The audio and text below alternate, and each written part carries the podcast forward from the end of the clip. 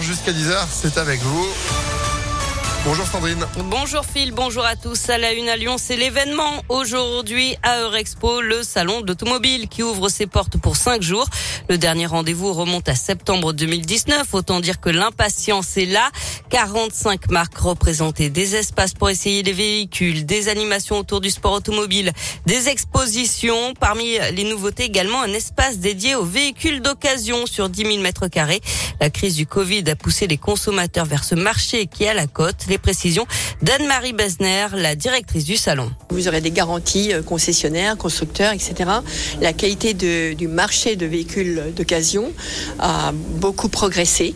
Et puis, de passer par un concessionnaire, il y a une, une sécurité, une garantie qui est importante. Les dernières études disent qu'en 2022, 14% des Français ont l'intention d'acheter une voiture VN ou VO. Il y a maintenant euh, plus la segmentation entre j'achète un, un, VN ou un VO, c'est je vais acheter une voiture et on va voir ce que je vais acheter entre VN et VO. Ça, c'est nouveau. Et pendant les cinq jours du salon, le stock de véhicules à vendre sera réapprovisionné. Autre nouveauté, il y a pour la première fois un espace dédié aux véhicules zéro émission. Le salon de l'automobile, c'est donc jusqu'à lundi à Eurexpo. Dans l'actualité, une grève au progrès. Aujourd'hui, les journalistes dénoncent notamment une multiplication des tâches, une charge de travail inappropriée ou encore des effectifs en baisse. Le journal de demain devrait quand même paraître, mais en version certainement allégée.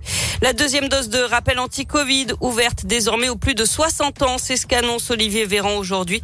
Près de 162 000 nouveaux cas ont été détectés en France en 24 heures. Des chiffres en baisse depuis 5 jours selon le ministre de la Santé pour qui le pic du rebond a été dépassé. Il serait l'auteur d'une dizaine de vols par effraction dans des entreprises de l'agglomération entre décembre 2019 et septembre dernier. Un homme de 23 ans a été extrait de sa cellule à la prison de Saint-Quentin-Falavier où il purgeait une autre peine. Là, il est soupçonné d'avoir volé des ordinateurs et des tablettes à Dessine et Vaux-en-Velin. Vol qu'il a reconnu mais qu'il a mis sur le compte de sa consommation d'alcool et de drogue.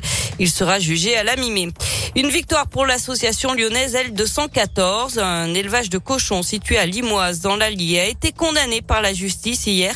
50 000 euros d'amende, dont la moitié avec sursis pour la coupe systématique des queues des cochons. C'est la première fois que cette pratique interdite depuis 20 ans en France est condamnée par la justice. Le lancement de la campagne de déclaration des revenus aujourd'hui avec quelques nouveautés comme la revalorisation du barème kilométrique décidé pour faire face à la hausse des prix des carburants. Et puis il était le dernier des résistants ayant combattu dans le maquis des Glières dans les Alpes pendant la Seconde Guerre mondiale.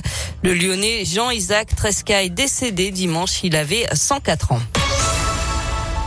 Du sport avec euh, du foot et cette démonstration de l'ancien lyonnais Karim Benzema, auteur d'un triplé hier en quart de finale allée de la Ligue des Champions contre Chelsea. Victoire 3 à 1 du Real Madrid en Angleterre. Dans l'autre match, Villarreal a dominé le Bayern Munich 1-0. Et puis à suivre ce soir, toujours en football, les quarts de finale allée de la Ligue Europa. L'OL joue à West Ham à 21h. Dans un tweet, Jean-Michel Aulas regrette que le match ne soit pas diffusé en clair. Il est à voir exclusivement sur la chaîne payante RMC Sport.